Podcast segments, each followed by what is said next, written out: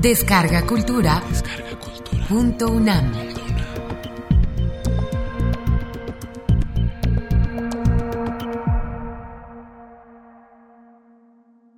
Historia de Leandra.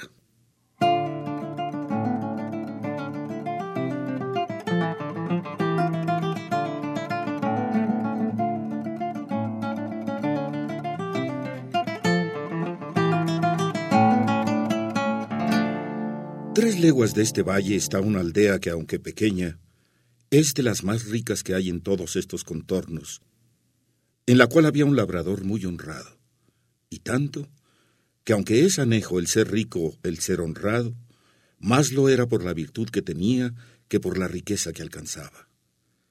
Mas lo que le hacía más dichoso, según él decía, era tener una hija de tan extremada hermosura, rara discreción, donaire y virtud, que el que la conocía y la miraba, se admiraba de ver las extremadas partes con que el cielo y la naturaleza la habían enriquecido. Siendo niña, fue hermosa, y siempre fue creciendo en belleza, y en la edad de dieciséis años fue hermosísima. La fama de su belleza se comenzó a extender por todas las circunvecinas aldeas. ¿Qué digo yo por las circunvecinas nomás? Si se extendió a las apartadas ciudades y aún se entró por las salas de los reyes y por los oídos de todo género de gente, que como a cosa rara o como a imagen de milagros, de todas partes a verla venían. Guardábala su padre y guardábase ella, que no hay candados, guardas ni cerraduras que mejor guarden una doncella que las del recato propio. La riqueza del padre y la belleza de la hija movieron a muchos, así del pueblo como forasteros, a que por mujer se la pidiesen. Mas él, como a quien tocaba disponer de tan rica joya, andaba confuso sin saber determinarse a quién la entregaría de los infinitos que la importunaban. Y entre los muchos que tan buen deseo tenían, fui yo uno a quien dieron muchas y grandes esperanzas de buen suceso, conocer que el Padre conocía quién yo era, el ser natural del mismo pueblo, limpio en sangre, en la edad floreciente, en la hacienda muy rico y en el ingenio no menos acabado. Con todas estas mismas partes, la pidió también otro del mismo pueblo, que fue causa de suspender y poner en balanza la voluntad del Padre, a quien parecía que con cualquiera de nosotros estaba su hija bien empleada. Y por salir de esta confusión, determinó decírselo a Leandra, que así se llama la rica que en miseria me tiene puesto, advirtiendo que, pues los dos éramos iguales, era bien dejar a la voluntad de su querida hija el escoger a su gusto, cosa digna de imitar de todos los padres que a sus hijos quieren poner en estado.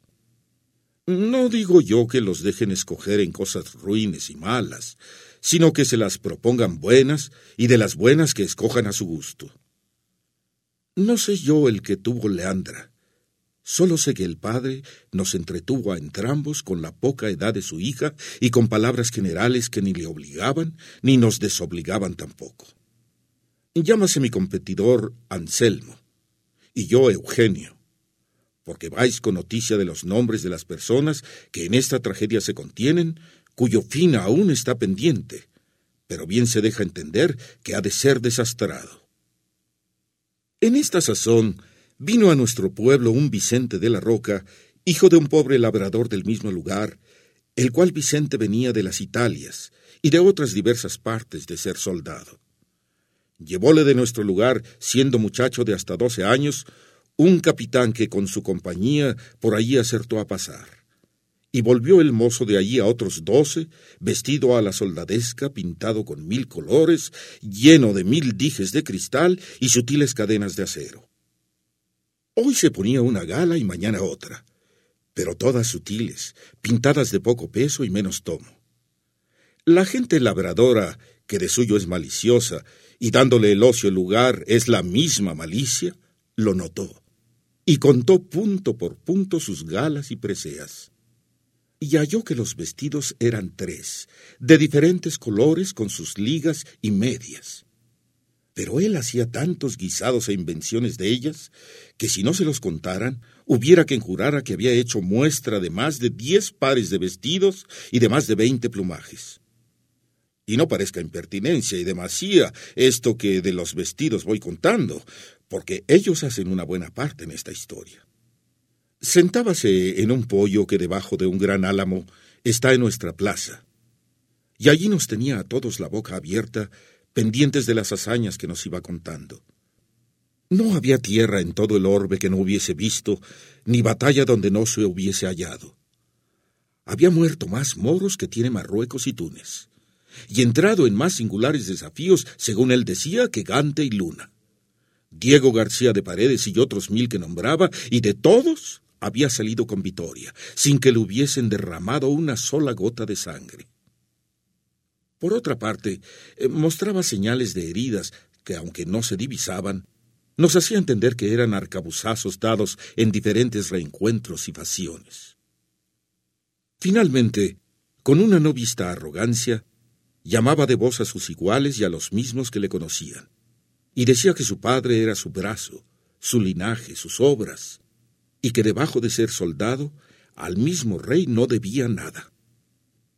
Añadiósele a estas arrogancias ser un poco músico y tocar una guitarra a lo rasgado, de manera que decían algunos que la hacía hablar. Pero no pararon aquí sus gracias, que también la tenía de poeta, y así, de cada niñería que pasaba en el pueblo, componía un romance de legua y media de escritura. Este soldado, pues, que aquí he pintado, este Vicente de la Roca, este bravo, este galán, este músico, este poeta, fue visto y mirado muchas veces de Leandra desde una ventana de su casa que tenía la vista a la plaza. Enamoróla el oropel de sus vistosos trajes. Encantáronla sus romances, que de cada uno que componía daba veinte traslados. Llegaron a sus oídos las hazañas que él de sí mismo había referido y finalmente que así el diablo lo debía de tener ordenado, ella se vino a enamorar de él antes que en él naciese presunción de solicitalla. Y como en los casos de amor no hay ninguno que con más facilidad se cumpla que aquel que tiene de su parte el deseo de la dama, con facilidad se concertaron Leandra y Vicente. Y primero que alguno de sus muchos pretendientes cayesen en la cuenta de su deseo, ya ella le tenía cumplido habiendo dejado la casa de su querido y amado padre, que madre no la tiene, y ausentándose de la aldea con el soldado que salió con más triunfo de esta empresa que de todas las muchas que él se aplicaba. Admiró el suceso a toda la aldea y aun a todos los que de él noticia tuvieron. Yo quedé suspenso, Anselmo atónito, el padre triste, los parientes afrentados, solícita la justicia, los cuadrilleros listos, Tomáronse los caminos, escudriñáronse los bosques y cuanto había, y al cabo de tres días hallaron a la antojadiza Leandra en una cueva de un monte, desnuda en camisa, sin muchos dineros y preciosísimas joyas que de su casa había sacado. Volviéronla a la presencia del lastimado padre. Preguntáronle su desgracia. Confesó sin apremio que Vicente de la Roca la había engañado y debajo de su palabra de ser su esposo, la persuadió que dejase la casa de su padre, que él la llevaría a la más rica y más viciosa ciudad que había en todo el universo mundo, que era Nápoles, y que ella, mal advertida y peor engañada, le había creído y robando a su padre se le entregó la misma noche que había faltado, y que él la llevó a un áspero monte y la encerró en aquella cueva donde la habían hallado. Contó también cómo el soldado, sin quitalle su honor, le robó cuanto tenía y la dejó en aquella cueva y se fue.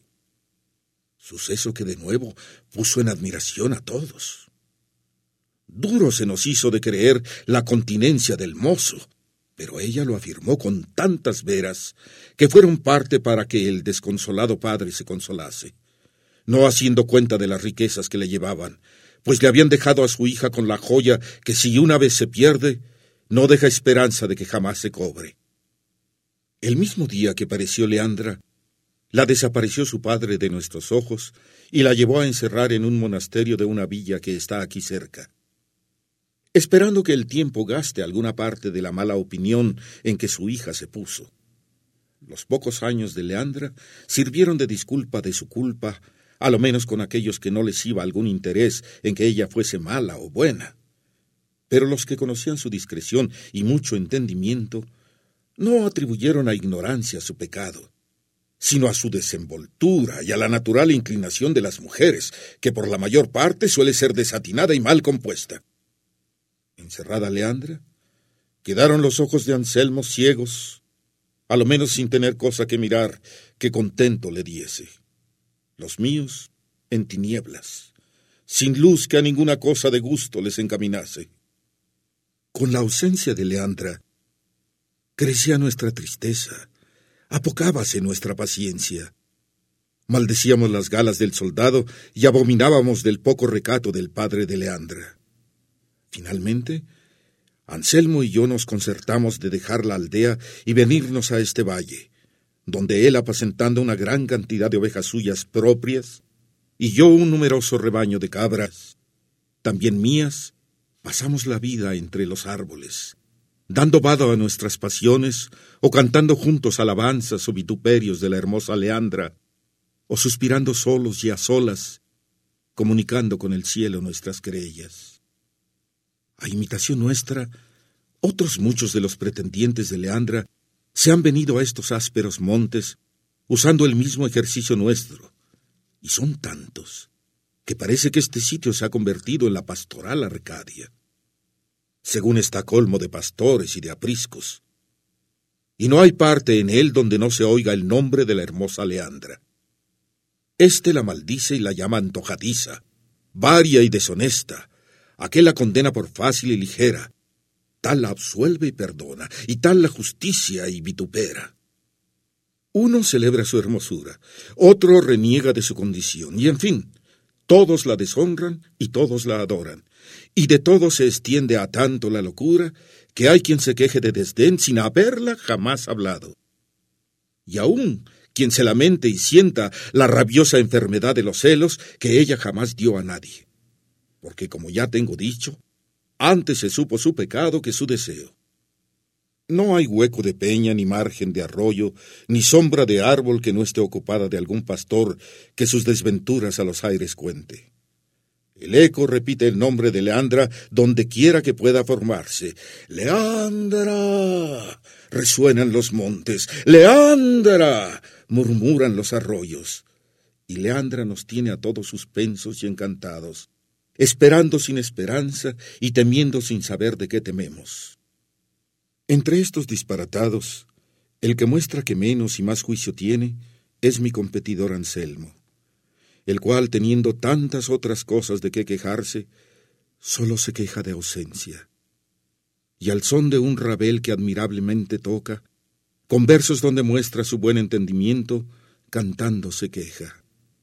Yo sigo otro camino más fácil y a mi parecer el más acertado que es decir mal de la ligereza de las mujeres, de su inconstancia, de su doble trato, de sus promesas muertas, de su fe rompida y finalmente del poco discurso que tienen en saber colocar sus pensamientos e intenciones que tienen. Y esta fue la ocasión, señores, de las palabras y razones que dije a esta cabra cuando aquí llegué, que por ser hembra la tengo en poco, aunque es la mejor de todo mi apero. Esta es la historia que prometí contaros. Si he sido en el contarla prolijo, no seré en serviros corto. Cerca de aquí tengo mi majada y en ella tengo fresca leche y muy sabrosísimo queso, con otras varias y sazonadas frutas, no menos a la vista que al gusto agradables.